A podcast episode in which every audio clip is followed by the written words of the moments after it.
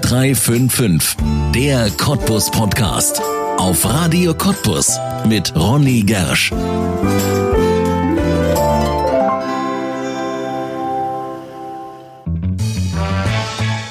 Ein Restaurant zu eröffnen, davon träumen viele. Gastgeber sein, Menschen eine schöne Zeit schenken. Für gewöhnlich eröffnen solche Gastgeber zunächst ein Restaurant. Doch was sind das für Menschen, die gleich drei Lokale auf einen Schlag eröffnen? Die mit einer der kreativsten Küchen der Stadt, einer geheimnisvollen Bar und einer Zigarrenlounge wie zu Al Capones Zeiten sogar eine kulinarische Geschichte erzählen. Drei Freunde haben sich das in Cottbus getraut. Zwei davon sind heute bei mir. Jeff Felix da Silva und Steven Merker, die Gründer des Restaurants Bellessa, der Bar El Chico und der Lounge Locos. Eröffnet alle an einem einzigen Tag. Herzlich willkommen in 0355, der Cottbus Podcast.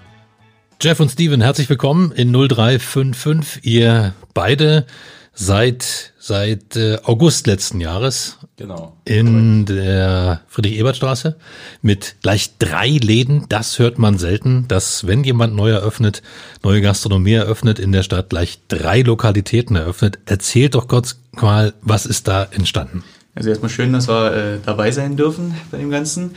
Ähm, ja, angefangen hat äh, dass wir schon ewig Gastronomie äh, machen und ähm, einfach auch gesagt haben, wenn äh, wir verrückt sind, äh, dann machen wir es gleich richtig und haben uns entschlossen, wenn dann bauen wir dann ein ganz großes Konzept drumherum. Ähm, genau.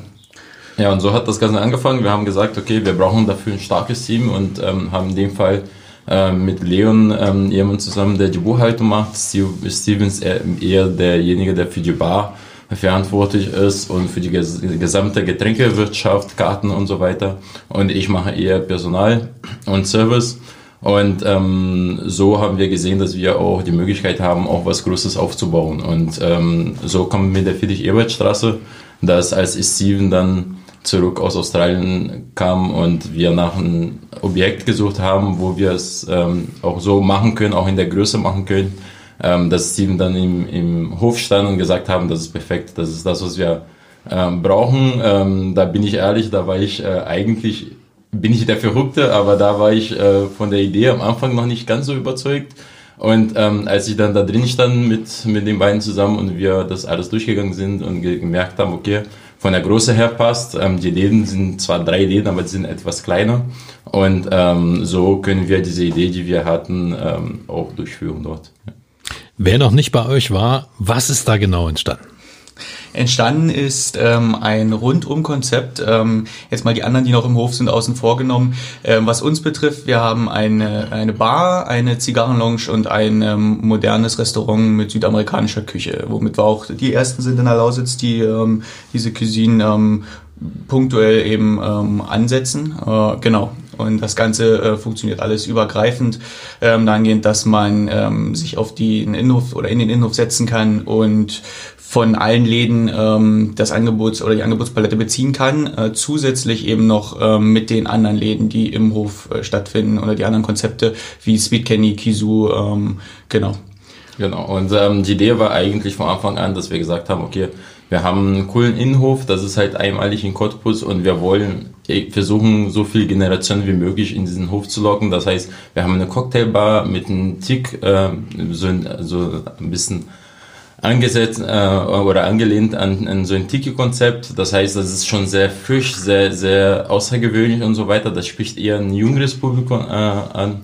Und ähm, da haben wir viel ähm, auch zum Teil mit Studenten zu tun. Wir haben eine Zigarren-Lounge, wo eher ein älteres Publikum, ähm, was wir nicht gedacht haben, auch viele Frauen. Also wir haben wirklich zu 50 Prozent auch Frauen äh, bei uns als Gast. Ähm, mit Zigarre? Mit Zigarren, mit Zigarren und Rum und so weiter, also mit Spirituosen. Ja. Und, ähm, das haben wir am Anfang nicht gedacht, aber das ist auch so gekommen und ähm, haben das Restaurant was halt für alle, also für Familien und so weiter. Das heißt, ähm, bei uns im Innenhof ähm, kann jeder sich wohlfühlen und wie Steven gesagt hat, auch mit den anderen Konzepten, ähm, mit denen wir auch zusammenarbeiten. Das heißt, da, wenn man im Innenhof ist, da muss man sich nicht vorher äh, überlegen, was man essen will, sondern man nimmt Platz und überlegt sich dann, okay, der eine will ein Sushi essen, der andere will eine Feijoada essen, einen Bonneneintopf und äh, der andere will ein Stück Kuchen haben von Sweet Candy, das ist alles möglich bei uns. Ja. Ihr habt es jetzt tatsächlich geschafft, dass es ausgesprochen selten, dass jemand für seinen Laden spricht und es nicht gleich mit dem Namen beginnt. Wir haben die Namen noch gar nicht erwähnt. Also das Restaurant heißt Bellessa. Bellessa, genau. Ja, genau. die Ähm, anderen beiden? Dann haben wir noch äh, die Cocktailbar, das El Chico und äh, die Zigarrenlounge, das Locos, was ähm, basierend äh, auf äh, unseren Wurzeln ist, also von Jeff und mir. Ähm, Jeff ist ja bekanntlich aus äh, Rio und ähm, ich bin, oder meine Wurzeln liegen äh, in Argentinien. Meine Oma äh, ist in Argentinien äh, geboren und äh, aufgewachsen, ist dann wieder nach Deutschland gekommen.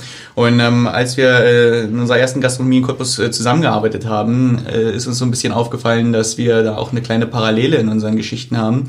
Und zwar ähm, betrifft das äh, eine Hafenstadt in Südbrasilien. Äh, meine Familie war sehr im Nordargentinien angesiedelt und Jeff eben ähm, in, in Rio, aber auch viel unterwegs beruflich äh, in Südbrasilien. Und, also nicht, ähm, sondern mein Opa. Dein, dein Opa, genau, genau, dein Opa.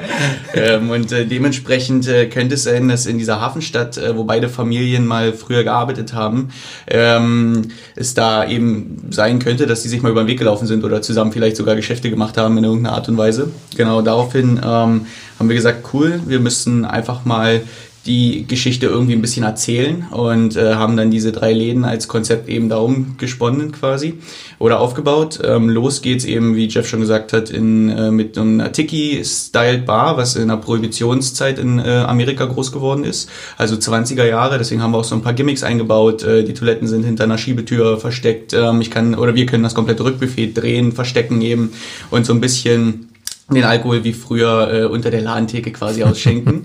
äh, dann geht's weiter in die 50er Jahre in der Zigarrenlounge, ähm, Premium-Spirituosen, Exportbiere und ähm, ein wirklich sehr exklusives Zigarrenangebot, was wir da haben. Ähm, von der Inneneinrichtung her kann man sich vorstellen, wer noch nicht da war, wie äh, ein Büro von einem Gangsterboss. So, es, so, so, haben so, so haben wir uns das mal als äh, Idee vorgestellt gehabt, so haben wir es dann auch umgesetzt. Also ein Gangsterboss-Büro.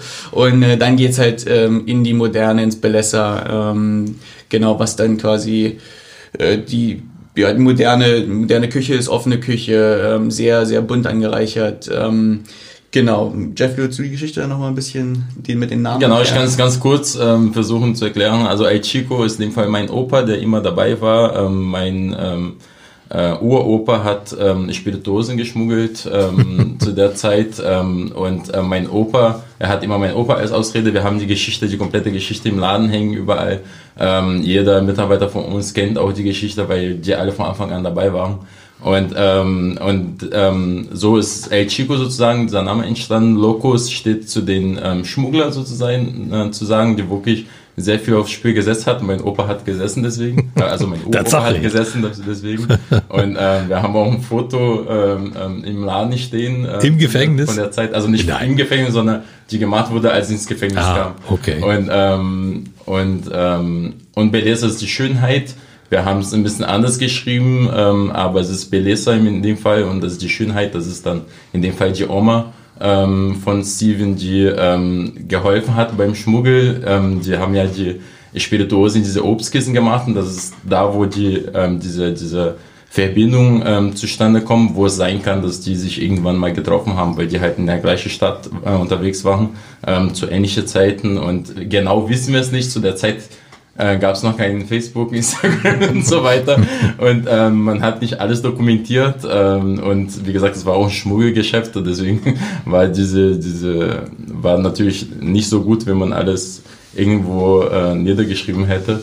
Und ähm, wir haben halt die Geschichten nur so gehört von denen, die noch am Leben sind. Und ähm, das haben wir versucht, äh, alles zusammen zu, zu führen. Und, genau. Wie bist du drauf gestoßen, Steven, dass du aus also argentinische Vorfahren hast, dass das so ausgerechnet zu Südamerika und zu Jeff passt? Tatsächlich ähm, war es ja so, dass meine Oma mir als Kind schon immer, also es war immer schon meine Heldin, ähm, hat mir ganz, ganz viele Geschichten aus Argentinien erzählt, hat eben, ähm, solange dort gelebt, bis sie 14 Jahre alt wurde und dann ist sie mit meiner Uroma quasi wieder, weil sie Landvermacht bekommen haben hier im Spreewald, äh, wieder zurückgeschippert. Ähm, und äh, ich fand die Geschichten immer grandios, habe äh, immer schon ihre ganzen Schubladen gestöbert, wo wirklich äh, alte Relikte noch von ihrer Zeit in Argentinien drin waren, aus Buenos Aires, ähm, ausgepustete Straußeneier und ähm, wirklich äh, ausgestopfte Gürteltiere als Taschen geformt und das sind dann schon so Sachen, wo du als Kind ein bisschen hängen bleibst und fasziniert da dann doch zuhörst, was die Oma so zu erzählen hat. Und ähm, dann habe ich auch ganz schnell wirklich äh, ihren kompletten ähm, argentinischen Hintergrund hinterfragt und hatte die Geschichten immer im Kopf. Und ähm, genau, habe dann eben, als ich den Jeff in, auf, meinem, auf meiner Gastronomie-Karriereweg äh, getroffen habe, eben uns oft mal ausgetauscht nach dem Feierabend. Und ähm, so sind dann viele Sachen zustande gekommen. Genau. Ich dachte immer eigentlich am Anfang hat es so, ähm, wie gesagt, ich habe ähm, damals im Moskito gearbeitet, ähm, Steven ist dann später dazugekommen und er hatte immer irgendwas mit Argentinien. Und ich dachte, er wollte mich immer ärgern. Weil ich mir dachte, es kann doch nicht sein, dass irgendjemand aus Silo hier ankommt und mir irgendwas von Argentinien erzählt. und, ähm, und so ähm, haben wir dann immer wieder darüber gesprochen und dann hat er gesagt, woher das Ganze kommt. Ja, da habe ich, ähm, konnte ich dann mit leben, dass er für Argentinien dann ist, wenn Argentinien gegen Brasilien spielt. Aber ähm, das hat äh, trotzdem nicht... Äh, gestört, dass wir unsere Freundschaft irgendwie aufgebaut haben, auch wenn er so zum Teil Argentinier ist. das sind dann manchmal die schwierigen Momente zwischen uns, wenn die Wurzeln durchkommen. Jeff, du trägst einen in der Region recht bekannten Familiennamen. Ja, ja. Das ähm, Silva. Das Silva, ja. Ähm, ich bin damals nach Deutschland gekommen. Ähm, ich bin ehrlich, hatte das nie auf dem Schirm. Ähm, die Cariocas, die Leute, die aus Rio kommen, sind eigentlich dafür bekannt, dass die auch meistens auch Hio bleiben und da irgendwann sterben. Also man geht nicht gern da raus. Ähm, ich hatte das auch nie auf dem Schirm und ähm, mein Onkel äh, war Energiefußballspieler. Ähm, und da, so bin ich dann doch in, in Cottbus gelandet. Er hat mir angeboten, ich bin ziemlich zeitig fertig gewesen in der Schule. Ich war schon mit 17, war ich ähm, durch mit dem Abitur und wusste aber nicht, was ich studieren soll, weil ich sehr jung war. Und ähm, dann hat er mir angeboten, du kannst nach, nach Deutschland kommen, ein bisschen Deutschkurs machen, vielleicht studierst du hier, vielleicht auch nicht. Und dann dachte ich mir, okay, das ist mein Ausweg, so schnell wie möglich weg.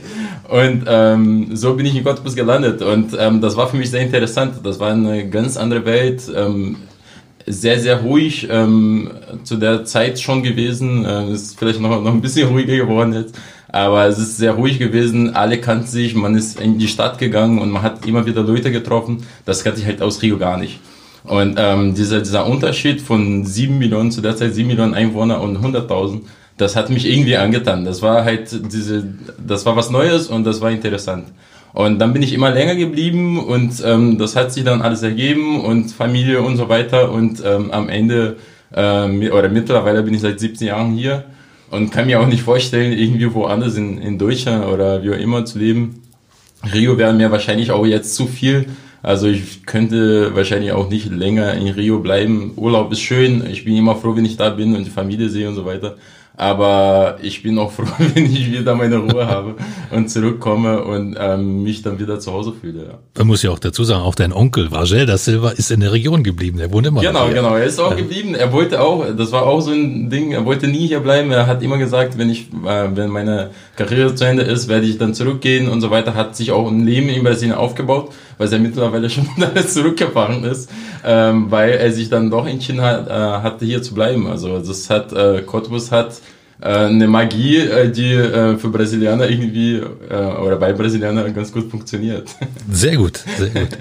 Jeff, erzähl uns, du hast jetzt gerade schon erzählt über deine Anfänge, aber erzähl uns deine Geschichte. Wie bist du zum Gastronomen geworden? Was war vorher auf dem Weg zum Belesser? Ich bin ehrlich gesagt ähm, eher durch einen Zufall da reingekommen. Ähm, damals, ich habe, wie gesagt, Deutschkurs gemacht und so weiter. Ähm, und ähm, ich habe dann ähm, ähm, habe dann sozusagen, da hatte eine Freundin und zu der Zeit habe ich ähm, ist sie schwanger gewesen und ich muss halt nebenbei ein bisschen arbeiten und so weiter und ähm, nebenbei ein bisschen Geld verdienen und so bin ich in der Gastronomie gelandet, weil ähm, damals Frankel Bittencourt ähm, ein Café hier in, in Cottbus hatte und mir angeboten hat, wenn du willst, ein bisschen Geld nebenbei verdienen willst, ähm, könntest du bei mir arbeiten. Und so habe ich damit angefangen eigentlich. Und Ähm, ehrlich gesagt war immer dieses Gefühl, ähm, okay, ich mache das jetzt erstmal und äh, mache dann irgendwann was anderes. Bin dann ähm, durch mehrere Stationen irgendwann ähm, im Mosquito gelandet, hatte immer mehr Spaß ähm, bei der Arbeit in der Gastronomie und habe mich immer mehr für diese Bargeschichte interessiert, ähm, als Bartender zu arbeiten, hinter der Bar zu stehen und so weiter. Und so bin ich dann im Mosquito damals unter Thomas Schröder gelandet. Und das ist der Punkt eigentlich, wo ich das immer ernster genommen habe und gesagt habe, okay, das ist eine, eine coole Sache. Ich will damit auch ähm, weiter arbeiten und ich will auch länger damit arbeiten.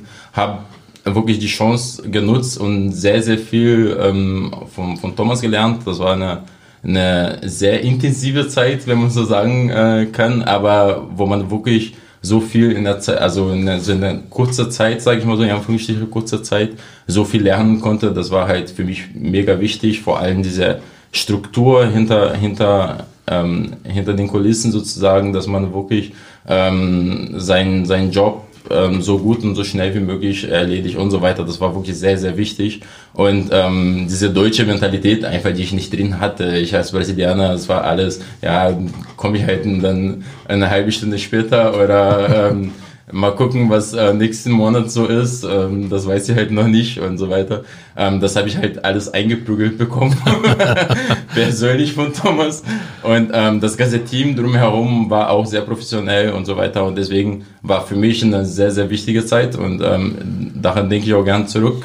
Ich bin mit denen allen auch bis heute befreundet. Und ähm, das ist das, was mir meine Grundlage gegeben hat, um zu sagen, okay, ich werde mich dann habe mich dann ähm, nochmal zusätzlich zu meiner Schicht, ähm, zu meinen Schichten dann ähm, habe ich ein Studium gemacht, ähm, BWL und ähm, um noch tiefer in diese Materie reinzugehen und zu wissen, was was dahinter wirklich passiert, wie das alles funktioniert. Und genau. Und ähm, da, als ich in Mosquito war, hatten wir die Idee mit Steven zusammen, wir müssen es irgendwann selbstständig machen. Und dann kam äh, wird er wahrscheinlich dann gleich erzählen, äh, seine Geschichte, dass er dann nicht mehr da war und so weiter. Und dann kam er halt wieder und wir haben gesagt, wenn, wenn du zurückkommst und wir immer noch diese, diese Idee haben und immer noch äh, Lust haben, was zusammen zu machen, dann ist es auch richtig, dann, dann machen wir es auch. Und so ist das zustande gekommen, ja. Und das ist ja tatsächlich auch das Verrückte. Du bist nach Cottbus gekommen, du bist aus Cottbus weggegangen und jetzt seid ihr wieder beide zusammen. Steven, Du bist ja richtig weit rumgekommen, bis es ja richtig, jetzt in die Ebertstraße gegangen ist. Richtig, richtig. Ähm, genau, also äh, los ging es bei mir ähm, auch äh, in der Gastronomie äh, von Anfang an, äh, da ich, also ich wusste eigentlich schon immer, dass ich in die Gastronomie gehen werde, bin so ein bisschen in die Fußstapfen von meiner Mutti getreten, ähm, habe ähm, nicht wirklich das Ziel gehabt, Abitur jetzt oder irgendwas zu machen nach der nach der 10. Klasse, war ein absolutes Dreierkind und wollte mir auch mal Auto zusammensparen, gleich äh, relativ jung und äh, Führerschein und alles musste auch irgendwie finanziert werden und habe gesagt, okay, erstmal muss eine Ausbildung her und ich mache jetzt erstmal Gastronomie, habe äh, damals dann im Waldhotel Cottbus äh, drei Jahre Jahre lang Restaurantfachmann gelernt und dachte dann irgendwie, ähm, ewig äh, Teller jetzt rumtragen und Hotellerie, das das wird nicht nicht mein nicht mein Ding sein. Und äh, habe dann nach links und rechts geschaut, wo kann ich denn noch hin mit der Gastro, habe dann auch schnell die Bar für mich entdeckt, ähm, bin dann viel äh, rumgereist, auch durch Deutschland, ähm, habe äh, viele Barschulen ähm, äh, gesehen, dort Abschlüsse absolviert, äh, Professional Bartender und ähm, auch Showbarkeeping, also Flaschen werfen und alles drum und dran. Und ähm, habe dann gesagt, okay, ähm, bin wir nach Cottbus und habe da eben das Moskito gefunden, ähm, was ja unter Thomas äh, Schröder noch dann war. Und ähm, genau, habe äh, dann unter Thomas angefangen und dort auch drei Jahre gearbeitet. Ähm, und nach den drei Jahren habe ich äh, mich so ein bisschen äh, hinterfragt, reflektiert und habe gesagt, okay, eigentlich habe ich das Ganze mal gelernt, um rumzureisen. Früher war immer so mein großer Traum, aufs Schiff zu gehen das war dann mit 21 äh, nicht mehr so wirklich mein Ziel. Und dann habe ich mich anders orientiert und ähm, habe dann gesagt, okay, ich werde jetzt mal meine zehn Klassen Schulenglisch mal äh, wieder auskramen im Kopf, äh, habe mich in den Flieger gesetzt und äh, bin dann als allererstes äh, nach Australien. Ähm, genau, habe ein ganz normales Backpacker-Jahr erstmal gemacht, ähm, damals ja noch das erste Jahr mit Leon äh, in Begleitung, dem dritten im Bunde. Und ähm, bin dann, ja, Jeff hat es schon gesagt, ich, ich glaube, das ist die deutsche Mentalität. Also ich war ähm, tatsächlich immer meine Viertelstunde vor Arbeitsbeginn dort. Äh, die Australier sind da eher ein bisschen lockerer, die kommen und gehen, wann sie möchten, auch wenn sie in einer äh, Schichtleiterposition sind. Und ich habe dann relativ schnell äh, einfach die Verantwortung dort äh, in vielen Läden an mich gerissen und habe äh, immer wirklich gute Jobs gehabt, ähm, habe immer Restaurants, Cafés oder Bars äh, direkt geleitet oder gemanagt und ähm, habe dann eben auch den Aspekt der Personalführung für mich so ein bisschen äh, mehr entdeckt, ähm, was äh, mit der Sprachbarriere anfangs natürlich noch ein ganz anderer Punkt ist und habe äh, dann gesagt, okay, ähm, wir sind ja mal alle, wie gesagt, wir hatten mal mit Jeff den Plan, uns selbstständig zu machen, aber mir hat irgendwie noch was gefehlt. Also ich wollte erstmal noch ein paar Ideen für mich holen. Ich wollte sehen, wie weit komme ich mit dem Job erstmal für mich. Und ähm, bin dann, äh, ja, und dann ist aus einem Jahr sind dann drei, drei Jahre und ein paar zerquetschte Monate geworden äh, und habe dann wirklich den Pazifik ähm, umreist. Äh, hab, ähm, in Bali war ich lange ansässig. Ähm, ich habe in Fiji gelebt, äh, habe dort dann halt wirklich auf einer Zuckerrohrfarm mitgearbeitet, habe dann mal gesehen, wie werden pure Spiritosen überhaupt verarbeitet, wie macht man das Ganze. Ähm, Klar, nicht in einer großen Distillerie, sondern eher ein bisschen äh, bäuerlicher und ein bisschen Moonshiner-mäßig, äh, wie es äh, auch in Südamerika früher der Fall war eben. Und ähm, bin dann äh, ja ganz zum Schluss noch mal in meinem letzten Jahr rüber nach Neuseeland und habe dort zufällig äh, meinen ersten Job in der größten Rumbar am Pazifik angenommen. Also wir hatten wirklich da über 220 Rumsorten und mein Barchef hat mir das Wissen nur noch eingeprügelt jeden Tag. Und ähm, da war es dann so, dass ich gesehen habe, okay, jetzt jetzt habe ich wirklich viel mitgenommen, habe ähm, alle Aspekte äh, mir beigebracht ähm, und, und erlebt und habe mich dann in Neuseeland äh, hingesetzt und dann war die Frage, bleibe ich äh, auf längeren Zeitraum? Ich habe von meinem Job damals äh, das Angebot gekriegt, drei Jahre lang noch eine neue Bar, die sie aufgebaut haben, zu leiten. Oder ist für mich da an dem Punkt Schluss? Und ähm, dann war es so, dass ich Jeff einfach mal angerufen habe äh, und wir waren ja ständig im Kontakt, aber da hatte ich dann wirklich mal äh, bei einem Rum und einem Lagerfeuer die ernste Frage, wie sieht's aus? Ähm, hast du noch Feuer? Hast du Bock, was zu machen? Und ähm, wollen wir es jetzt in die Tat umsetzen? Ich weiß gerade nicht, wie es weitergeht. Und ich habe auch wirklich ein bisschen zu Hause vermisst. Irgendwann ist das Akku leer. Ähm, schwer vorzustellen, wenn man da irgendwo durch paradiesische Inseln reist, aber irgendwann ist man doch ein bisschen ausgebrannt tatsächlich. Und der weiße Sand ist dann doch nicht mehr so, so schön ganz schön. Genau, genau. Und dann habe ich gesagt, ähm, zurück in die Heimat wäre wieder mal schön. Und ich brauche aber klar ein Ziel vor Augen, wenn ich wieder herkomme. Und ähm, dann habe ich mich wieder ins Flugzeug gesetzt, ähm, habe nochmal Japan gesehen und bin dann quasi Tokio Cottbus, übliche Strecke eben, wieder nach Hause gekommen. Was auch cool ist, ähm, zu der Zeit, als er in Neuseeland war, das war eigentlich die Zeit, wo wir angefangen haben mit dem Businessplan. Und ähm, das heißt, ähm, man hatte diese Zeitverschiebung wir müssen immer warten, dass er aufsteht. Er musste warten, dass ich aus der Schicht rausgeht, irgendwann um zwei oder so in der Nacht. Und Leon hat zu Hause gesessen und hat versucht, nicht einzuschlafen. Weil er meistens vor mir äh, Feierabend hatte, aber auch muss gut arbeiten.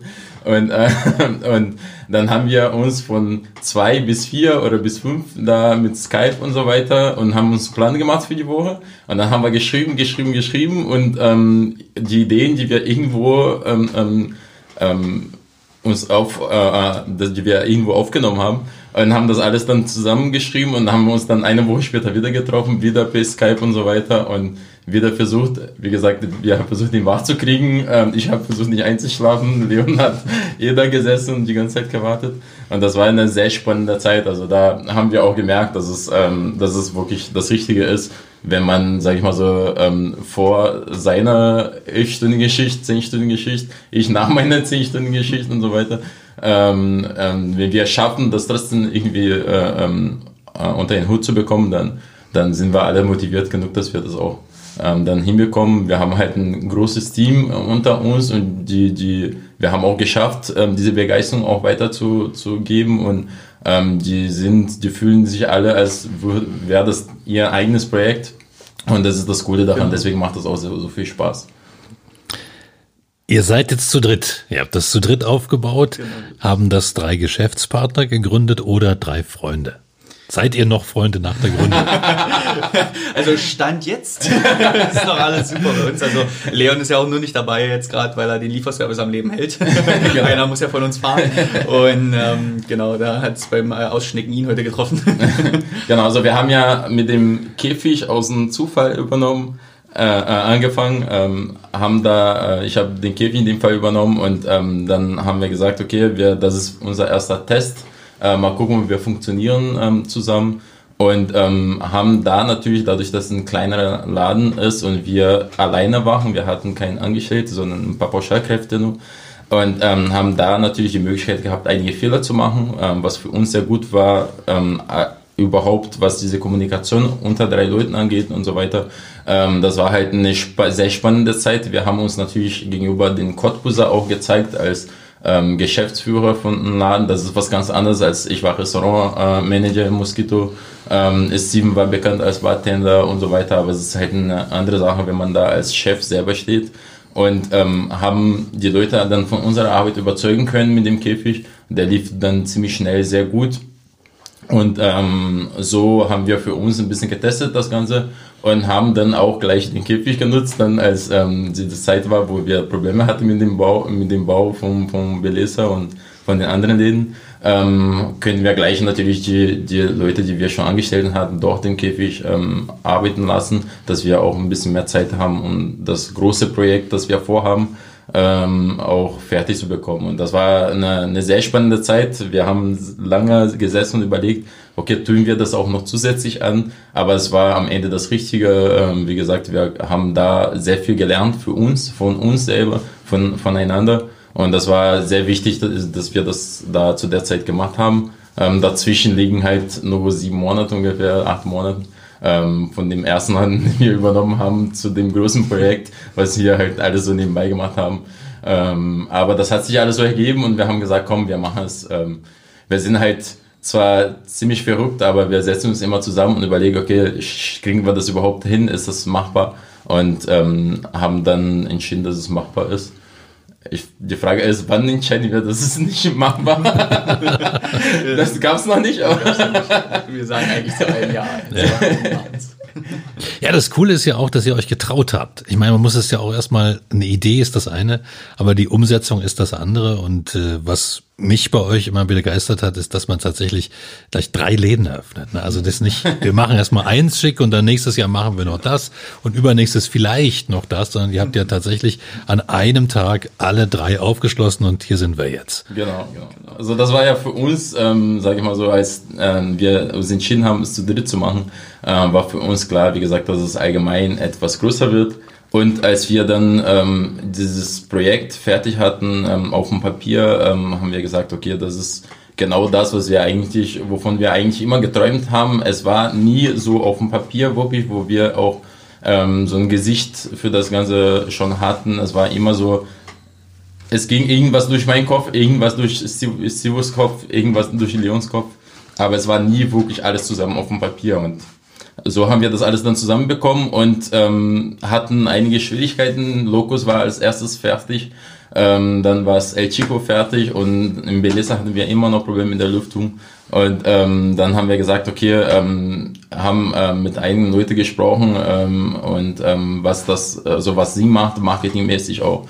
Ähm, ich glaube, ähm, da hatten wir auch ähm, mit mit ähm, mit äh, unser Vermieter und äh, mit dir, glaube ich, habe ich auch mal kurz gesprochen ähm, und ähm, haben uns dann entschieden, haben gesagt, komm, wir machen dann alle drei zusammen auf hatten natürlich, wie gesagt, ein starkes Team hinter uns, die auch bei, während der Bauphase uns da unterstützen haben und einige Stunden auf sich genommen haben und Sachen gemacht haben, die sie sonst nie gemacht haben. Und ähm, damit wir das alles fertig bekommen, hatten äh, einige Schwierigkeiten, hatten am Montag, wir haben am Freitag aufgemacht, am Montag davor haben wir einen ähm, Rohrschaden, Wasserrohrschaden. Äh, gehört alles wo, dazu. Wo alles unter Wasser war auf einmal.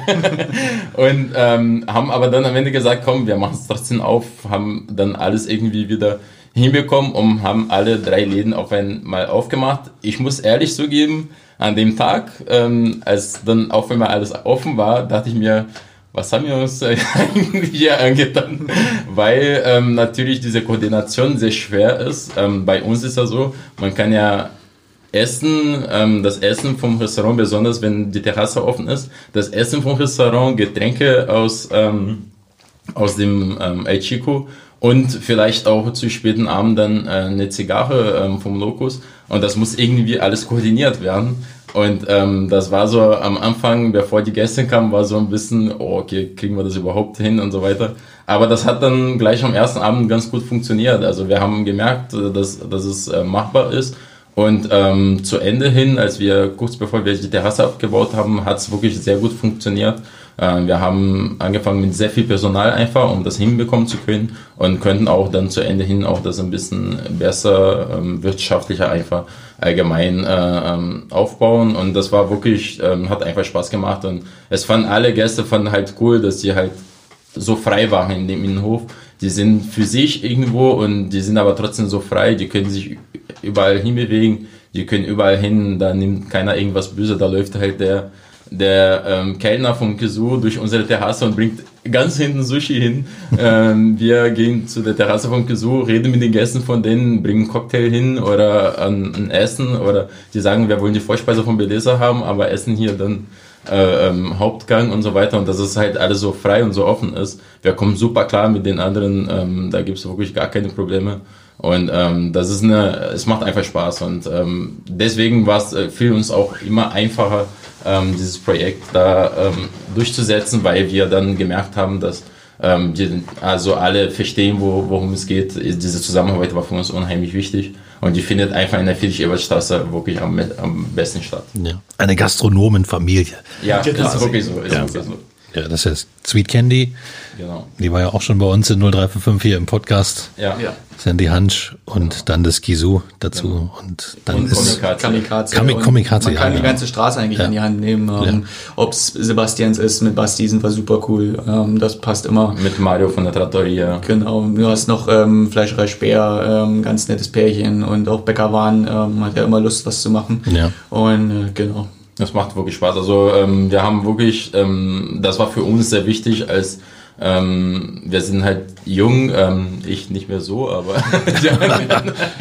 ähm, aber das war für uns wirklich wichtig, dass wir, wir haben uns da wirklich sehr gut aufgehoben gefühlt und ähm, das war für uns sehr wichtig, weil wir natürlich irgendwo Sicherheit auch brauchen, auch wenn wir ähm, ziemlich verrückt sind und sagen, komm, wir machen das, wir, wir, wir trauen uns das. Ähm, wir sind natürlich nicht komplett verrückt. Wir wissen ja, wo unsere Stärken sind und wir wussten, dass wir das hinbekommen, dass wir das stemmen können. Aber trotzdem ist es sehr gewagt, ähm, so eine Dreier-Kombination dahin zu stellen, zu sagen, okay, wir machen das nicht so, äh, wie wir es eigentlich, sag ich mal so, überall schon gesehen haben, sondern wir versuchen auch das noch ein bisschen anders zu machen. Das kommt noch dazu. Eine südamerikanische Küche im, im Süden Brandenburg ähm, hinzustellen, ist halt nicht ganz so einfach. Ähm, es muss einen Grund geben, da sonst keiner auf die Idee gekommen ist. Aber ähm, trotzdem, es wird sehr gut angenommen. Also das ist wirklich, ähm, da hat uns sehr überrascht, dass es so schnell geht ähm, dass das Publikum auch ähm, zum Teil sehr gemischt ist. Wir haben wirklich ähm, ältere Gäste, die zu uns kommen, die wirklich regelmäßig zu uns kommen, wo wir eigentlich immer gedacht haben, okay, südamerikanisch, ähm, beispielsweise ein Rentner mit 78, der wird da keine Verbindung dazu haben. Es hat nicht mal damit zu tun, dass es vielleicht nicht, ihm nicht schmeckt, aber er hat keine Verbindung dazu, dadurch kommt er nicht zu uns. Aber das findet halt nicht statt, so dass, ähm, ähm, dass alle wirklich so schnell, so offen dafür sind, dass es äh, eine coole Sache. Ähm, das ist meine, meine Erfahrung in Cottbus, dass alle sehr offen waren, auch zu mir sehr offen waren. Ich bin auch irgendwo was Exotisches. Ähm, und ähm, es waren immer alle sehr offen und interessiert und so weiter. Und deswegen haben wir gesagt, warum sollte das nicht klappen? Ähm, ich war übrigens von den drei derjenige, der am wenigsten von der südamerikanischen Küche begeistert war. Tatsache. Warum Tatsache, das? ja. Ähm, Steven war der Erste, der gesagt hat, wir machen Südamerika. Und ich gucke ihn an und sage mir, du bist völlig verrückt. und ähm, ja, und im Endeffekt ähm, ist das so, nach und nach, als wir die Sachen so ähm, überarbeitet haben, mit unserem Chefkoch gesprochen haben, okay, was wollen wir machen und so weiter, haben wir gemerkt, okay, das ist die Nische, die wir brauchen. Da, da können wir auf jeden Fall damit Erfolg haben. Und das, ähm, wie gesagt, funktioniert bis jetzt ganz gut. Über die Küche müssen wir im Übrigen ja natürlich sprechen, weil südamerikanisch, da können sich ja viele Leute gar nichts drunter vorstellen. Du hast schon gerade gesagt, das ist eine seltene Küche. Ja, also da wird hier in der Region kaum irgendwo jemand euch Konkurrenz machen. Was zeichnet die südamerikanische Küche aus? Was kocht ihr im Bellessa? Koreanerfall? genau, das ist ein bisschen Koreaner. ist das. naja, ähm, Es ist ja so, dass ähm, Südamerika, Südamerika natürlich sehr groß ist. Ähm, sogar in Brasilien gibt es einen sehr großen Unterschied vom, von der Essenskultur her. Ähm, es wird allgemein, wenn man alles grob sieht, scharf meistens gegessen. Wir können es natürlich nicht genauso machen. Ähm, wir versuchen das ein bisschen milder zu machen, ähm, so dass wir die Möglichkeit haben, vielleicht dann äh, oder der Gast selber sich das schärfer machen kann. Aber im Endeffekt ähm, gibt eigentlich viele ähm, Sachen mit Bohnen, mit schwarzen Bohnen, ähm, ähm, grüne Bohnen, mit ähm, Maniokmehl, was halt ähm, jetzt langsam bekannter wird in, in Europa oder in Deutschland, was halt vorher nicht war. Ähm, mit äh, Maismehl, da, da wird sehr viel mit Maismehl gemacht. Also Mais ist ähm, in Südamerika, in Brasilien nicht allzu viel, ähm, beziehungsweise nur im Norden von Brasilien, aber in Südamerika ist Mais halt wirklich sehr, sehr wichtig. Ähm, diese, vor allem diese Maismehl. Und damit wird halt sehr viel gemacht. Also Empanadas, also mit Maniokmehl jetzt in dem Fall Empanadas. Ähm, oder ähm, ja, Feijoada zum Beispiel, diese, diese, dieser brasilianische Eintopf. Ähm, wir haben wirklich viele verschiedene Sachen. Wir sind ein bisschen fischlastiger als andere Restaurants, mhm. was auch äh, Südamerika eben auszeichnet, dass eben auch ähm, viele verschiedene Fischarten dort sehr beliebt sind. Ähm, äh, von Schwertfisch über Papageifisch ähm, haben wir jetzt äh, schon viele Sachen auf der Karte gehabt. Und ähm, aufgrund äh, der südamerikanischen Vielfalt ähm, besteht ja unser Konzept eben auch darin zu sagen, wir wollen also viermal im Jahr ähm, Stand jetzt unsere Speisekarte ändern. Das haben wir bis jetzt auch immer geschafft. Also alle drei Monate zaubern wir äh, mit unserem Küchenchef äh, in Zusammenarbeit oder mit der ganzen Küchencrew ähm, immer wieder eine neue kompakte Karte. Wir wollen eben nicht ähm, viel haben, sondern wirklich eine kleinere Karte. So ist es auch mit der Cocktailbar und eben wirklich auf Qualität dort setzen und oft rotieren und äh, dem Cottbusser so schneller einfach die südamerikanische Küche nahelegen oder, oder beibringen. Genau, also überzeugt von dem Ganzen bin ich dann wirklich, wenn wir jetzt sehen, ähm, mit unserem Lieferservice, wir liefern bis nach Werben aus und die Leute rufen uns noch an und sagen, was war das, was da nach Kokos geschmeckt hat? Egal, ich will ein Kilo davon haben. Ja. Wo man eigentlich denkt, hey, die Leute äh, wollen eigentlich nur ihre Bratkartoffeln und man ist so ein bisschen skeptisch, ob denen das gefällt geht und äh, man aber dann so ein gutes Feedback bekommt und ähm, und das ist das, was uns Freude macht. Das ist das, was uns dann ähm, in dem Moment auszeichnet und, und was wir, was wir unbedingt so weitermachen wollen. Für mich auch Genau. Die kreativste Küche der Stadt, muss ich euch wirklich sagen. danke, danke. Großes Kompliment. Ich war schon mehrfach bei euch, habe bei euch gegessen. Was aber auffällt, wenn man bei euch in die offene Küche, ist ja auch noch ein Konzept, über genau. das man äh, ja stolpert, wenn man bei euch in den Laden kommt. Also man sieht auch sofort das Handwerk, wie gekocht wird. Das ist nicht irgendwo im Hinterzimmer, sondern offen. Aber wenn er jetzt in die Küche schaut, der sieht dort keinen Südamerikaner. das ist tatsächlich so. Ähm, unser Küchenchef ist ähm, aus Cottbus, ist ähm, ein Deutscher. Die anderen sind auch ähm, alle aus Cottbus und Umgebung. Ähm, wir haben eine ähm, Azubine, die aus äh, Südafrika ist. Immerhin Süd. Aber ähm, ansonsten haben wir wirklich tatsächlich keinen äh, Südamerikaner. Außer, ähm, oder beziehungsweise jetzt haben wir einen, also von Anfang an hatten wir keinen, jetzt haben wir einen, der dazukommt, der Angelo. Aber ansonsten haben wir keinen. Wir haben aber ähm, mich natürlich als Südamerikaner, als äh, als ähm, Betreiber. Und wir haben auch ähm, viele Südamerikaner, die ähm, im Service arbeiten. Das heißt, da findet auch irgendwo eine Verbindung statt. Und immer wieder, wenn wir was Neues machen wollen, ähm, sprechen wir mit denen zusammen und dann gehen die auch zum Teil in die Küche und machen das mit, mit dem ähm, Chefkoch zusammen. Er hat selber sehr viele Ideen, der ist sehr viel rumgekommen.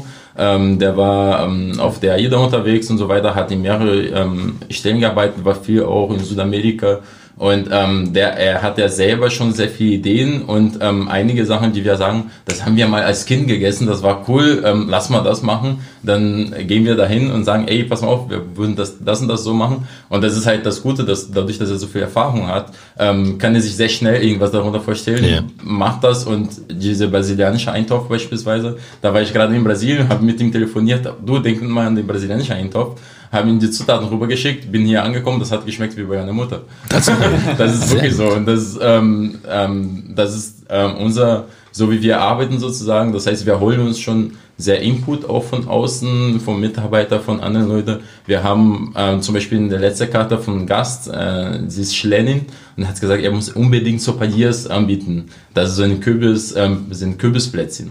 Ich kenne es persönlich nicht, weil ich aus Brasilien bin, das ist aus Chile und so weiter.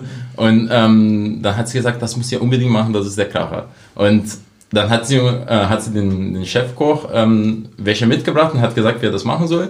Und, ähm, und äh, wir haben es probiert, haben gesagt, das ist mega, müssen wir machen. Hat er nachgemacht, hat wirklich genauso geschmeckt. Und so haben wir das in der letzten Karte gehabt. Wir haben jetzt mittlerweile die dritte, dritte. Karte. Die dritte. Und, ähm, und das war aber auf der letzten Karte. Und jetzt haben wir das schon wieder alles umgeworfen, alles wieder neu gemacht und so weiter. Da setzen wir uns alle zusammen und sagen, komm, was wollen wir jetzt machen? Und versuchen aus jedem Land ein bisschen was mitzunehmen. Eine Sache, die bei euch noch dazugekommen ist, jetzt auch in den ersten Monaten, ihr macht doch so ja südamerikanische Veranstaltungen. Also es ist nicht nur Essen, ja, also, ja, sondern ihr habt sogar, wenn ich es richtig gesehen habe, eine Band gegründet. genau. Ja, also wir haben tatsächlich eine Band gegründet. Ähm, wie gesagt, wir sind so ein bisschen verrückt manchmal. Und ähm, da haben wir mit, mit Zero gesprochen, wir müssen, wir müssen irgendeine Veranstaltung machen. Ähm, es war ähm, für, für uns immer so gedacht, dass wir irgendwas machen, damit wir ähm, ein bisschen was anderes nach Cottbus bringen und so weiter. Und ähm, dann haben wir gesagt, naja, habe ich gesagt, lass mal, lass mal so einen Samba-Kreis machen. Und natürlich haben mich alle angeguckt, wahrscheinlich wie die Zuhörer jetzt. Was ist ein Samba-Kreis? Also Samba, also das ist eigentlich die Entstehung von Samba. Das heißt, man hat sich einfach nur ein paar Leute, ein paar Freunde und so weiter. Ähm, jeder hat sein Instrument mitgebracht und dann hat man ein bisschen Musik zusammen gemacht. Alle anderen standen drumherum, haben mitgesungen oder nur getrunken und haben die Gläser aufgefüllt von den Leuten, die gespielt haben. Ähm, und so ist Samba entstanden sozusagen. Und ähm, wir haben gesagt, wir machen wirklich originell Samba-Kreis. Und ja, okay, was machen wir mit den Tänzerinnen? So, nee, keine Tänzer. das ist schon die wieder europäisch. die Tänzer sind halt die Leute, die da sind und mitmachen. Und ähm, so haben wir wirklich eine Band gegründet mit, mit dem schönen Johannes. Das ist der, der im, im Käfig immer spielt am Freitag. Und ähm, er hat sozusagen, wir haben gesagt, wir brauchen eine Verbindung ähm, oder wir müssen hinbekommen, dass die Deutschen mitmachen, dass die Brasilianer mitmachen und die Studenten vielleicht, die noch dabei sind und so, dass wir alle irgendwie dazu bewegen, mitzumachen. Und ähm, da haben wir gesagt, okay, ähm, Johannes ist ein sehr ruhiger äh, Mensch eigentlich und äh, ähm, man denkt das gar nicht, aber es ist auch ein ziemlich verrückter äh, Sänger und hat gesagt, okay, kann ich mir vorstellen, wir nehmen deutsche oder internationale Lieder und spielen die dann auf dem Sommerrhythmus. Ah. Und äh, da hat er gesagt, okay, cool, mache ich mit, kann ich mir gut vorstellen. Und so haben wir geschafft, wirklich, ähm, wir hatten einige oder zwei, drei Tische, wo ältere waren, so 75, 80-Jährige und die waren fünf Stunden bei uns im Laden und haben sich Samba angehört. und weil wir natürlich brasilianische Lieder hatten, ja. ähm, das haben wir mit, ähm, mit meinem Bruder und mit seinem Mitbewohner, das haben wir dann gesungen und ähm, die deutsche Lieder hat dann und englische Lieder hat dann Johannes gesungen und alles mit dem Samba-Rhythmus. Und ähm, es war eine mega coole Veranstaltung. Ähm, wir hatten, kannst du ja sozusagen auch die andere Veranstaltung mit. Genau, genau. Also man muss, man muss auch klar sagen, ähm, was wir machen, das ist wirklich eine super Teamleistung. Wir haben ein super Team im, im Background, ob es wirklich eben, wie Jeff schon gesagt hat, jetzt unser Johannes ist, der halt äh, unser Sänger am Käfig ist. Ähm, wir, wir, Jeff und ich, wir sind immer die, die einfach nur Ideen irgendwelchen von, äh, Leuten von uns sind, die immer in den Kopf werfen. Ähm, und dann äh, geht halt darum, dass wir uns zusammensetzen. Und ähm, ob es unsere Restaurantchefin ist, Susi, oder ob es auch Luisa als unsere Eventmanagerin ist, wo ganz schnell klar war, wir haben so viel Event-Nachfragen, wir brauchen jemanden, der uns ein bisschen zusammenhält, weil Jeff und ich auch oft mal zerstreut sind bei dem ganzen Trara. Ähm, äh, immer irgendwie was aus den Ideen machen, immer noch guten Input liefern, ähm, mitmachen und ähm, dementsprechend können wir einfach können wir so viel in die Wege leiten und haben auch immer wieder neue frische Sachen am, am Start.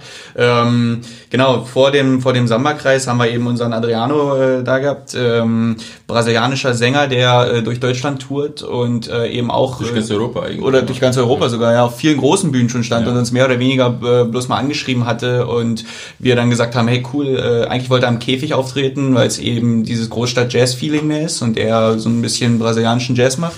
Ähm, wir aber dann gesagt haben, hey, eigentlich ist das unser erstes cooles Live-Konzert, was wir, was wir in Bellessa umsetzen können. Und ähm, haben dann eben noch das Konzept dahinter gestellt, dass wir gesagt haben, wir wollen die Küche wieder in den Vordergrund rücken und machen eben ein Viergang-Menü zu diesem Konzert mit Live-Cooking, ähm, was wir wirklich super vor durchgeschoben haben. Und dann entstehen halt so viele schöne Nebenfaktoren, wie zum Beispiel Adriano hatte eine Dame, die bei uns äh, schon ein Ticket gebucht hatte, äh, angeschrieben aus dem Staatstheater, ähm, die dann mit ihm äh, oder er wollte anfragen, ob sie Lust hätte, mit ihm an dem Abend zu performen. Und sie meinte, ah, lustig, ich habe sowieso schon ein Ticket, dann lass uns das gleich mal umsetzen. ich, hab, ich wollte eh mitmachen. Hat sie ihren eigenen Auftritt bezahlt? Genau, genau, so ist es. genau, so ist Auftritt bezahlt. Und äh, das, das schafft dann so in diesem Restaurant mit dem, mit dem Hintergrund immer noch so eine magischen Momente, ähm, wenn die Gäste dann auf einmal aufstehen und mitmachen. Und ähm, ja, das, das ist. Da gab es noch, noch jemand anderes, eine, sie ist auch professionelle Sängerin, war an dem Tag dabei und sie können, sie kann oder kennt das Lied halt Girl auf, auf, äh, auf Ipanema und oder Girl from Ipanema. Ja, from Ipanema. ähm, und sie kennt das Lied auf Englisch, er hat das auf Portugiesisch gesungen, dann ist sie aufgestanden, hat das Mikrofon genommen, hat gesagt, mach nochmal, ich singe das auf Englisch. Und dann hat sie das Lied auf Englisch gesungen, nochmal zwei. Und ähm, Priscilla, nochmal Dankeschön an Priscilla, die mitgemacht hat, hat dann mit der Geige ähm, das Ganze begleitet. Es war mega cool. Es hatten alle in diesem Raum Gänsehaut. Es ja. war wirklich, und das ist das, was wir eigentlich wollten, machen wollten. Wir wollten immer, oder wir wollen immer Sachen machen, die wirklich originell sind, die wirklich darum geht, die Menschen, die da sind, irgendwie mitzunehmen und dass wir auch unseren Spaß dabei haben und so weiter und so fort. Das soll nicht keine Show werden, irgendwie distanziert oder so, sondern das soll eine Sache sein für alle. Es geht ja darum, dass man Spaß hat. Man, wir haben ja alle irgendwo einen Alltag und das ja, wird sehr schnell langweilig und so weiter. Und ähm, das sind eigentlich die Momente, woran man sich gern erinnert. Und deswegen wollen wir immer alle mitnehmen. Nicht einfach hinsetzen und äh, zugucken, sondern dann kam mein Onkel noch auf die wunderbare Idee, dass wir aufstehen müssen und ähm, die Leute mit zum Tanzen bewegen müssen. Dann ist er selber aufgestanden, hat ein paar mitgenommen und dann muss ich mitmachen. Habe ich auch noch ein paar mitgenommen, dann haben wir alle ein bisschen Samba getanzt und so weiter. Ähm, darum geht's eigentlich, dass wir wirklich das Ganze so auf eine, zwar eine sehr professionelle ähm, ähm, Basis ähm, aufgebaut, aber trotzdem wollen wir das Ganze so sehr locker äh, halten und wirklich dieses ähm, auf Augenhöhe und so weiter mit den Gästen. Das ist uns unheimlich wichtig. Jetzt seid ihr ein bisschen ausgebremst, wie alle Restaurants. Ähm, es wird ja nach den jetzigen Beschlüssen noch eine ganze Weile dauern, ja. bis Restaurants wieder öffnen dürfen. Was habt ihr jetzt gemacht? Wie habt ihr euch darauf eingestellt? Was ist jetzt vielleicht das neue Geschäftsmodell oder das veränderte? Naja, ähm, wie so oft äh, mussten wir uns mal wieder neu erfinden. das können wir besonders gut. Also immer wenn ja. irgendwo eine Struktur gerade entsteht äh, oder fest, fest ist, dann müssen wir irgendwie wieder umdenken. Das ist uns jetzt äh, wirklich äh, in den letzten zwei Jahren äh, oft passiert. Jetzt ist es mal so, dass Corona um die Ecke kommt. Äh, leider waren wir, als wir das Konzept geschrieben haben, nicht auf den größten Virus der letzten 100 Jahre vorbereitet. Blauäugig von uns, ja. Aber jetzt ist er da und ähm, wir haben gesagt, wir wir wollen trotzdem am Ball bleiben, äh, trotzdem unsere Küche präsentieren und ähm, müssen trotzdem in, in, im Kopf der Leute bleiben, gerade jetzt in dieser Anfangsphase und haben gesagt, wir satteln um auf einen Lieferservice ähm, und bieten den jetzt äh, unter der Woche auch über den Mittagstisch an von 12 bis 14 Uhr und dann immer abends äh, vom Montag bis Sonntag 17 bis 21 Uhr. Ähm, auch immer mit wechselnden Gerichten, ähm, logischerweise ein bisschen kleiner, ähm, jetzt aufgrund der Corona-Krise gehalten als unsere ursprüngliche Karte, aber wollen wirklich wirklich ähm, die Frische beibehalten und den Leuten wenigstens ein bisschen Südamerika nach Hause bringen, ähm, wenn sie schon jetzt in der Zeit leider nicht äh, zu uns kommen dürfen. Genau, wollen am Ball bleiben und hoffen, dass äh, das Ganze schnell wieder um ist, weil wir nämlich äh, voll mit Ideen sind äh, und ja eigentlich schon, äh, bevor es ernst wurde und man schließen musste, ja eigentlich das nächste cool Event geplant haben mit unserem Rodizio, wo es dann wirklich halt Essen am Spieß gibt. Ähm, ah, und ich das, das? Am, genau, ähm, Rodizio kann Jeff besser erklären. naja, grundsätzlich ähm, ist es, ähm, geht es darum, es geht ja um Grill sozusagen, also es, ähm, man grillt sozusagen ähm, und ähm, dann bekommen die Gäste aber sozusagen, ohne dass sie aufstehen müssen am Platz, ähm, da gehen wir mit Spieß herum und ähm, servieren das am Tisch sozusagen. Ähm, es gibt dann ein Buffet mit Salate und so weiter, was man extra noch, ähm, wo man sich extra noch was holen kann, aber man kann die ganze Zeit sitzen und dann wird das alles ähm, gebracht. Und ähm, da war ich ähm, jetzt, als ich das letzte Mal in Brasilien war, war ich extra, ähm, da hat mein Vater organisiert, ähm, dass wir in, so in Rodizio war, ähm, einer der besten in Rio, und er hat uns alles gezeigt, wie die das alles dort machen und so weiter. Ähm, wir kennen viele Sachen und so weiter, aber wir wissen nicht immer, wie das äh, hinter den Kulissen äh, funktioniert. Und ähm, genau, und dann habe hab, äh, mir, hab ich mir das da angeguckt, hatten mit Sivo und mit, mit dem Küchenchef schon besprochen. Ähm, da haben die beiden in dem Fall das alles ein bisschen aufgebaut, wie das alles aussehen kann. Und ähm, so haben wir uns entschieden, das zu machen. Das wäre jetzt am am 19. Am 19. Ähm, gewesen. Ähm, das war dann nicht mehr möglich. Ähm, aber das werden wir auf jeden Fall machen. Im Sommer dann sowieso. Dann können wir das Ganze draußen machen. Dann werden wir das alles nach draußen verlegen. Und ähm, das wird dann trotzdem äh, eine coole Sache sein. Aber das ist einer der Ideen, die wir haben, ähm, von den Sachen, die wir haben, die wir gern machen wollen würden, die nach, sowas nach Cottbus bringen, ähm, was man halt hier noch nicht hat oder noch nicht macht. Ähm, wir finden nicht immer das Rad neu, aber wir wollen halt sehr viel nach Cottbus bringen, dass, dass halt man auch hier alles bekommt, was man vielleicht in Großstädten bekommt und dass man äh, nicht unbedingt hier, hier weg muss. Cottbus ist allgemein eine äh, lebenswerte Stadt und ähm, warum sollte man das nicht auch hier bekommen? Das ist interessant, dass du das, dass du das so siehst mit Cottbus lebenswerte Stadt. Du bist von ganz weit weg hierher gezogen. Steven ist zurückgekommen. Ja. Äh, wie groß ist dein Heimweh, Jeff? Naja, es ist ja so, dass man natürlich ähm, nach 17 Jahren ähm, dieses ähm, Heimweh äh, vielleicht sogar umlegt und dann andersrum hat. Das heißt, wenn ich aus Cottbus weg bin, habe ich mehr Heimweh, als Tatsache, wenn ich ja. aus Brasilien weg bin. Ich habe mich daran gewöhnt, also die, die, Ja. ähm, die, die, meine Familie und meine Freunde zu vermissen, äh, die Stadt zu vermissen, daran habe ich mich gewöhnt. Das ist für mich irgendwie Alltag. Ähm, aber ich lebe hier, ich habe meinen Alltag hier und so weiter und so fort. Natürlich ist irgendwo äh, meine Heimat Brasilien, das bleibt auch. Ich bin ja immer noch Brasilianer, ich habe ähm, ähm, immer noch einen brasilianischen Pass. Und ähm, aber trotzdem ist das so, dass ich halt meine Freunde alle hier haben. Ich glaube, wenn's wenn äh, ich das auf Zahlen umsetzen würde, dann sind 90% meiner Freunde aus Cottbus. Sie sind hier aufgewachsen. Das heißt, ich kenne auch die Geschichten von den Leuten von hier. Ich weiß, wie sie aufgewachsen sind. Ich kenne die Geschichte von der Stadt und so weiter. Ähm, ich weiß, wie das alles aufgebaut wurde. Und das ist für mich dann, ich fühle mich halt hier zu Hause. Ähm, und deswegen ist es für mich, ähm, ähm, ist das für mich gar nicht mehr so drin, dass ich sage, okay, ähm, ich vermisse so sehr Brasilien, sondern es ist eher so, dass wenn ich weg aus Cottbus bin, dass ich dann Cottbus vermisse und sage, okay, äh, wann kann ich endlich äh, da meine Freunde sehen und so weiter und meinen Alltag äh, wieder wieder ähm, leben, so wie ich sonst immer lebe. Und ich glaube, bei Stivo ist ja Wie groß ist dein Fernweh? ähm, äh, mein Fernweh ist äh, tatsächlich groß, aber einfach, weil ich äh, gelernt habe ähm, oder lieb das Reisen lieben gelernt habe. Ähm, nichtsdestotrotz, äh, aufgrund der Aufgabe, die wir uns ja hier gegeben haben, ähm, bin ich auch froh, hier zu sein. Ähm, hatte auch wirklich riesengroßes Heimweh nach den drei Jahren und aus dem Grund bin ich eben wiedergekommen. Ja, aber ich glaube, jeder hat ein bisschen immer so dieses Reisefernweh. Ähm, so lange wegzubleiben, das würde ich, glaube ich, nicht mehr machen. Also nochmal drei Jahre irgendwo weg äh, geht ja jetzt sowieso nicht, aber würde ich auch nicht mehr, würde ich auch nicht mehr planen.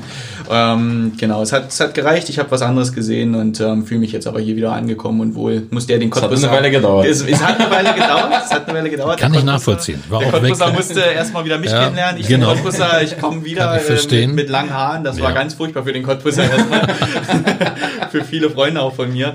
Ähm, äh, bin aber ja am Ball geblieben, habe mir nicht die Haare abgeschnitten, ähm, habe den Surfer-Look beibehalten und ähm, alle akzeptieren es jetzt zum Glück. genau.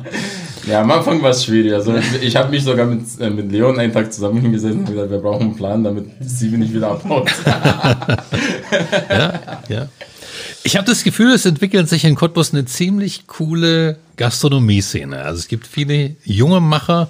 Ich habe vorhin schon einen Namen mit erwähnt, das ist zum Beispiel Sebastians, ja, Sebastian Drogot oder ähm, jetzt auch bei uns war Tim Sillack, Tim, ja. äh, der im, in Branitz jetzt, äh, wenn Corona vorbei ist, das Kavalierhaus ähm, eröffnen will, haben wir erst vor kurzem hier bei uns im Podcast drüber gesprochen. Äh, stellt ihr das auch fest? Bekommt Cottbus so eine schöne ja, Gastronomiekultur? Also als wir angefangen haben, das Ganze zu planen, ähm, ist das genau das, was uns, gef- uns gefehlt hat. Ähm, da gab es zu der Zeit Sebastians, das war eigentlich das einzige Beispiel, das wir hatten. Ähm, wir haben, wie gesagt, schon vor, vor ein paar Jahren damit angefangen, das Ganze zu planen ähm, und ähm, drüber zu reden und so weiter. Und das war immer unser Plan. Wir haben gesagt, okay, es muss frische Luft hier rein. Es gibt halt sehr viele Restaurants, ja, keine Frage. Es gibt auch sehr viele verschiedene Konzepte, Konzepte und die haben auch alle natürlich ähm, Ihre ja, Daseinsberechtigung. Daseinsberechtigung, das Ja. ist keine Frage. Aber es ist trotzdem so, dass ähm, Cottbus ein bisschen hinterhergehangen hat, was ähm, Konzepte angeht. Wenn man halt woanders unterwegs ist, dann bekommt man sofort dieses Gefühl, okay, ich bin jetzt in Berlin, das ist hier anders. Aber warum ist das anders? Wir sind 100 Kilometer da, äh, voneinander entfernt. Äh, warum kann äh, das hier in Cottbus auch nicht ankommen? Und ähm, da haben wir aber gemerkt, bevor wir ähm, aufgemacht haben, dass wirklich einige dann Konzepte dann kamen, ähm, die oder Ideen allgemein kamen. In dem Fall Team ist ja noch nicht so weit, dann darf er ja noch nicht aufmachen. Aber ähm, gibt es auch andere Primavera ja. und so weiter. Ähm, da gibt es wirklich andere, ähm, die viel bewegen wollen und wirklich dieses Neue ähm, hierher holen wollen. Das ist, oder moderne, einfach, einfach zeitgemäß. Ähm, und das ist cool, das, da, da freuen wir uns drauf. Ähm, das ist wirklich wichtig, finde ich. Ähm, wir haben jetzt im letzten Sommer zum Beispiel zusammen mit dem Primavera gearbeitet. Ähm, und weil die gesagt haben, okay, wir wollen zwar unser Primavera haben und wir wollen es so haben, wie es, wie es ist, wir wollen trotzdem den Leuten irgendwas anbieten, was halt wirklich cool ist, was halt äh, zeitgemäß ist und so weiter. Ähm, ein paar äh, Longdings und Cocktails, die halt wirklich, wo die Leute es nicht vermissen, irgendwo, dass die nicht von hier losgehen und genau so einen Laden in Berlin äh, äh besuchen, sondern dass sie sagen, ich habe das hier um die Ecke, warum soll ich nicht hingehen? Und das ist das, was wir, was wir jetzt schaffen, sag ich mal so, mit dieser neuen Generation an Gastronomen. Ähm, und ähm, diese, diese Zusammenarbeit ist irgendwie viel, viel einfacher gefühl, äh, gefühlt. Ähm, dieser Netzwerk ist, äh, wird immer stärker von den Gastronomen. Ähm, es gibt natürlich auch andere, ähm, mit denen man super klarkommt, wie Dirk zum Beispiel von der Escobar, ja. Ähm, mit dem wir ähm, von Anfang an irgendwie sehr gut klar, klarkamen ähm, der ehemalige Besitzer Thomas von, von, von, von Jimmys und so weiter. Also da gibt's äh, einige Leute auch wirklich, mit denen wir gern und ähm, immer wieder gesprochen haben und mit denen wir gern gearbeitet haben. Ähm, aber es ist trotzdem wichtig für, für es ist egal, ob es Gastronomie ist oder irgendwas anderes, es muss immer irgendwo ein bisschen frischer Wind reinkommen. Das ist ähm, in dem Fall in Cottbus wirklich so, es gibt eine Bewegung einfach, es gibt viele, die ähm, einiges bewegen wollen ähm, gibt es einige junge Gastronomen, die neue Sachen machen und das, das, das, kann, das kann Cottbus nur gut tun. Nehmst die Cottbus an?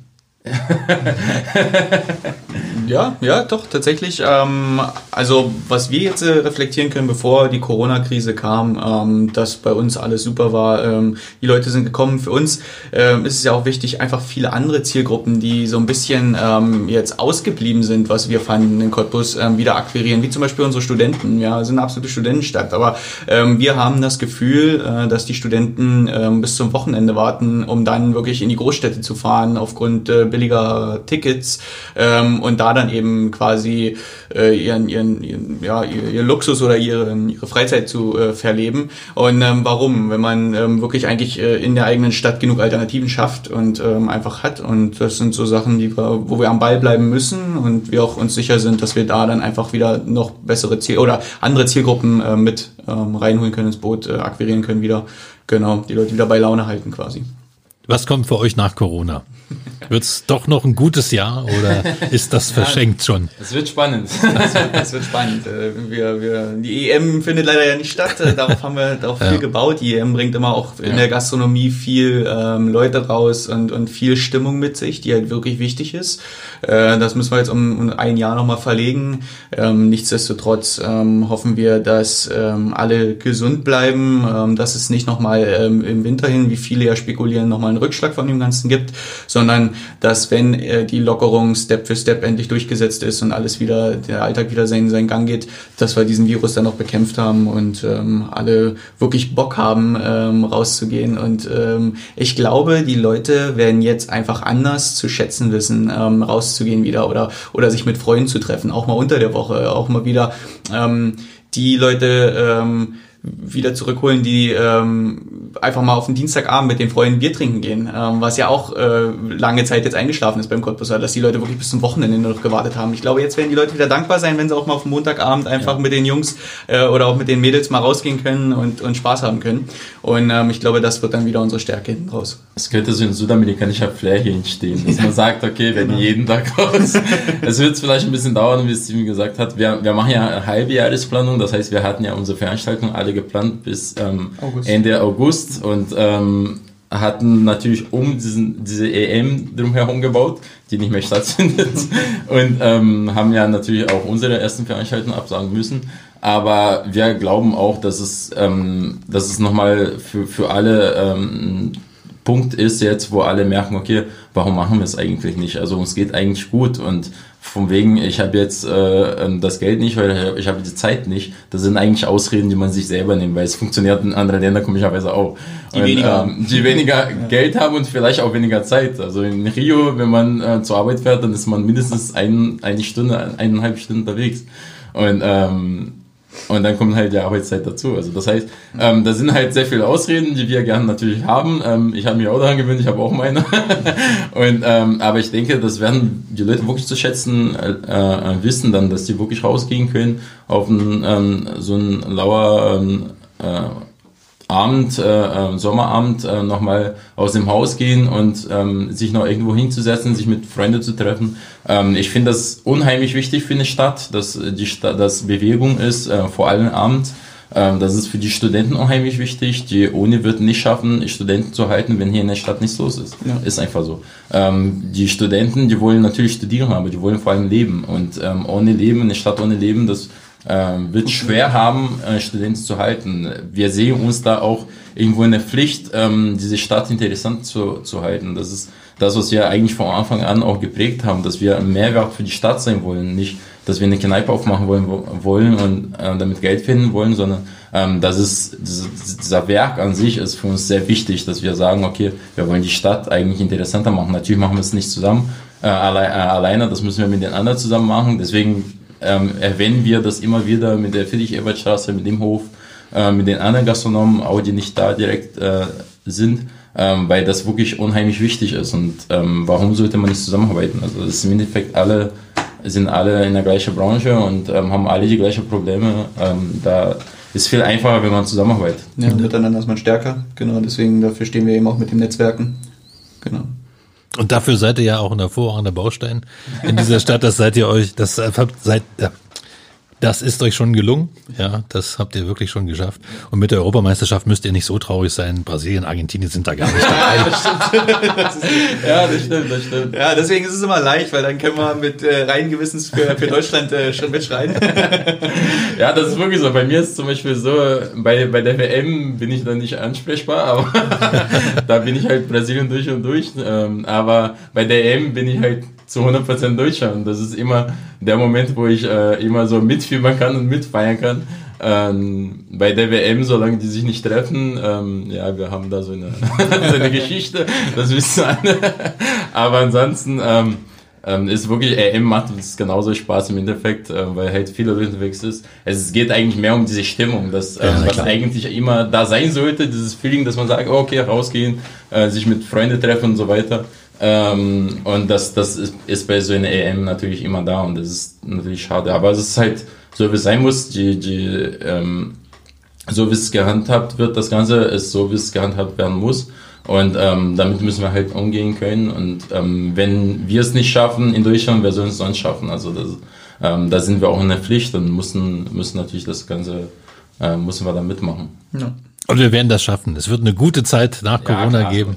Da bin ich ganz, ganz sicher. Danke mich ganz herzlich, dass ihr da wart. Danke, vielen, danke, vielen Dank. Danke toi, toi, toi. Schön, dass wir dabei sein durften. Gerne. Hat Spaß gemacht. Das war 0355, der Cottbus Podcast. Mein Name ist Ronny Gersch und du kannst diesen Podcast abonnieren, um keine Folge zu verpassen.